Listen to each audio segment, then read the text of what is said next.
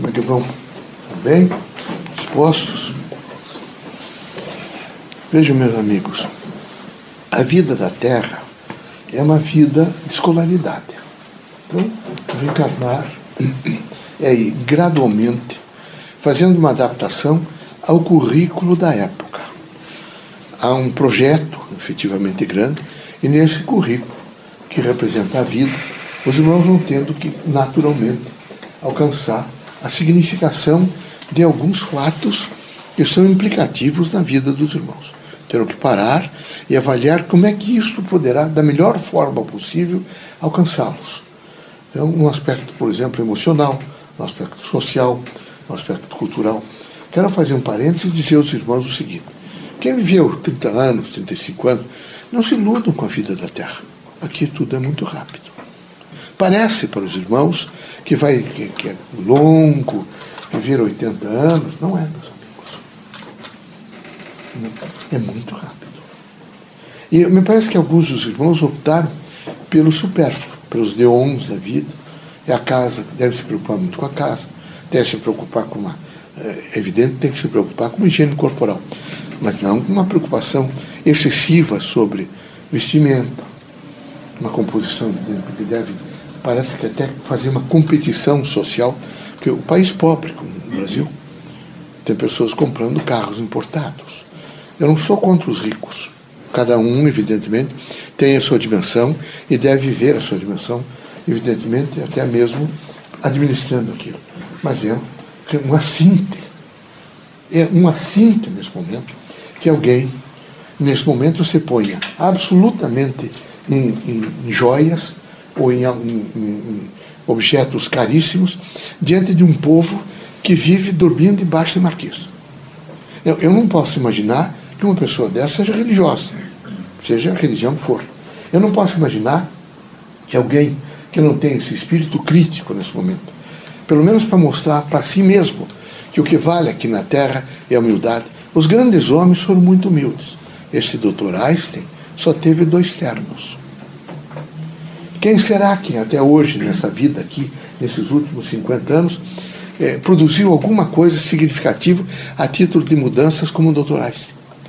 Cristo, com toda certeza, teve poucas sandálias e pouquíssima roupa. Mas quem produziu tanto quanto ele? Ninguém, meus amigos. Imaginem, por exemplo, os, os, os grandes eh, pesquisadores da história. Esses homens que se dedicam, às vezes, das 8 da manhã às duas ou três da madrugada, às vezes o tiram do laboratório para que eles vão para casa para descansar um pouco, não estão nem um pouco preocupados em demonstrar aos outros que eles têm poder, que eles têm possibilidade de comprar um casaco de pele, é mais bonito que os outros. Não se iludam, meus amigos. Parece confortante, confortável, parece ajustável e parece que os irmãos estão vencendo estão sendo vencidos, meus amigos.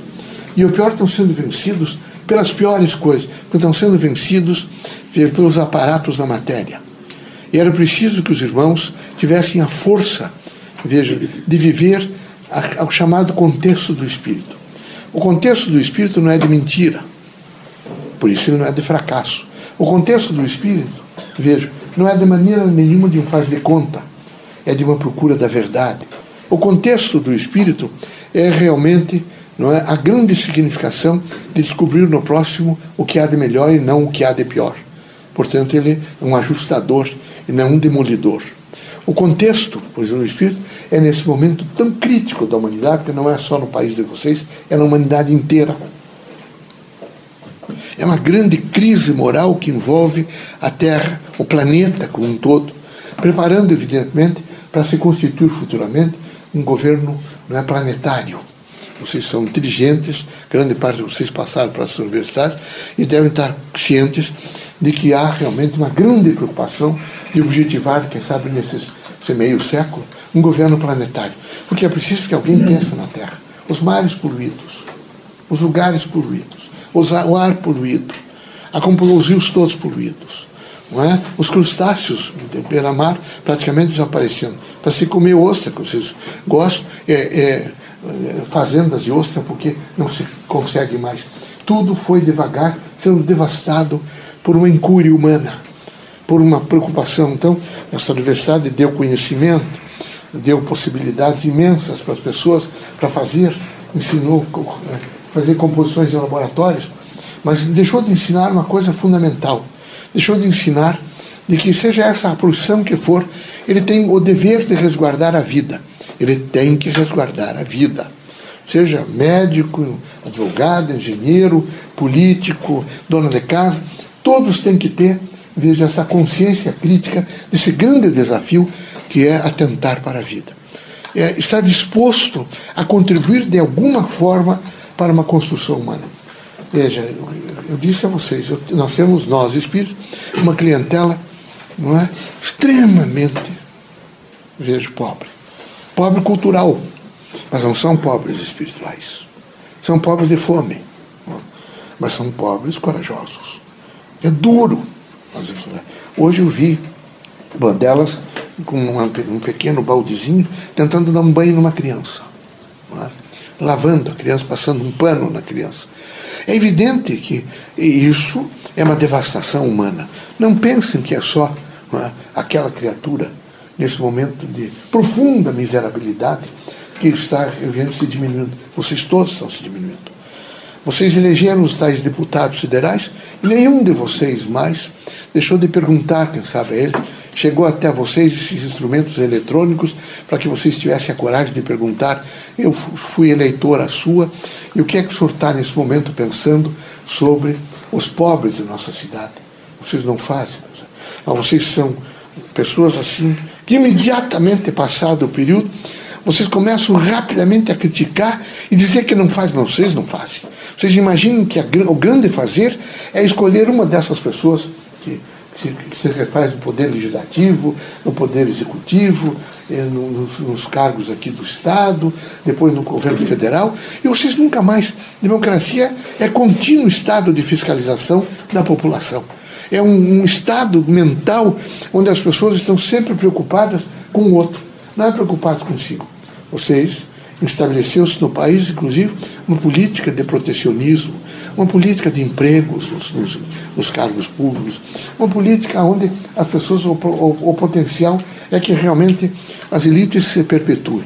Aliás, meus amigos, vocês têm um projeto em tudo, da casa de vocês até as pessoas mais simples, para os vencedores.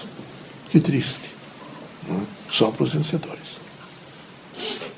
O projeto é para os vencedores. Vocês não pensam nos vencidos. E é preciso pensar, eles nem são vencidos. Eles são desamparados. E era preciso que nesse momento a escola pensasse neles. Oito horas, quem sabe, por dia. Era preciso que o teatro pensasse neles. Não é? Mais tempo. Imagine, quem sabe, diriam que, sabe, fosse um escândalo é, chamar um grupo de é? pesquisadores e percorrer os bordéis e verificar, quem sabe, meninas com tuberculose hoje, com 25 anos, e dizer a elas que queriam que ela contasse a eles a sua miserabilidade e entregar, evidentemente, o resultado daquela pesquisa não é, para um escritor, não é, nesse momento, um teatrólogo, que fosse rapidamente levantar uma peça. Toda certeza seria um escândalo porque iriam mostrar, evidentemente, a miséria não é, é, do amarfanhado de uma ordem social. Mas é preciso mostrar, quem sabe, meus amigos. Não é possível que continue assim. Hoje é, é um filho de alguém, mas que é filho da pátria. Amanhã serão os netos de vocês.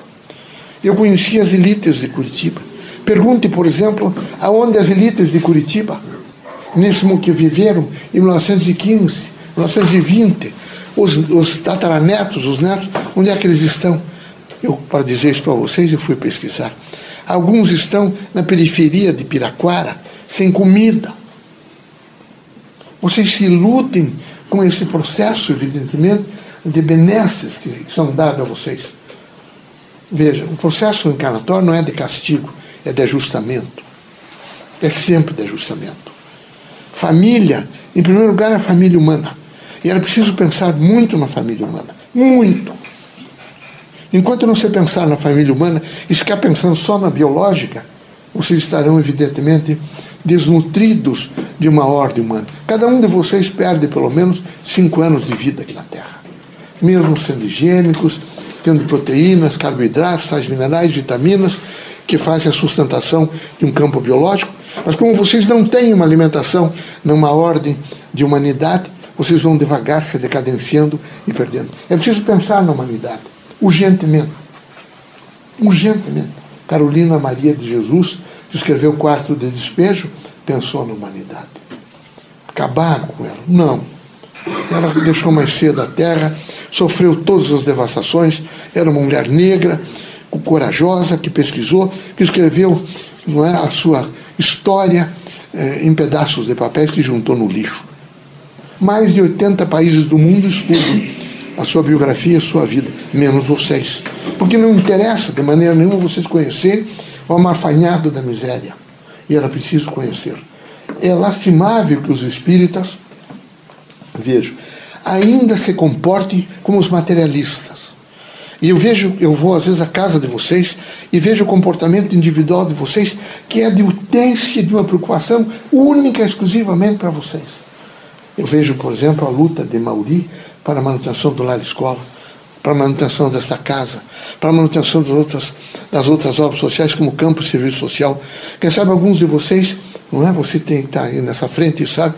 Não tem, não é colocar a mão no bolso, mas na consciência de quanto será que eu posso, nesse momento, contribuir para aquelas pessoas que precisam. O que é que eu posso ajudar nesse momento? Não há isso. Há uma utência contínua, uma preocupação. E a preocupação, meus amigos, ponha na balança aquela balanchinha dos dois lados e vocês vão ver como, o cutelo ser ordem moral, é desordem moral. Vocês vão ver que o prato vai ser sempre mais pesado para os vencedores. É preciso agradar os vencedores. Eles são formidáveis. Eles podem dar emprego para os meus filhos, para os meus netos. Eles podem ser me proteger. Vocês estão iludidos, meus amigos. Que pena que eu tenha que dizer isso para as plateias espíritas.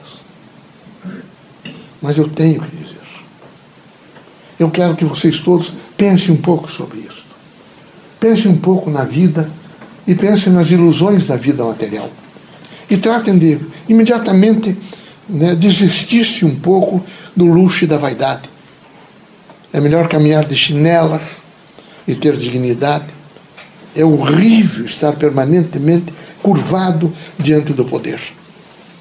Se vocês tiverem que perder, inclusive em justiça, percam em pé e nunca ajoelhados. Nunca. É preciso perder em pé, com dignidade, e não de joelhos. Ninguém pode mitigar amor, mas todos podem constituir o amor e construir o amor. Vocês todos são agentes de uma nova ordem.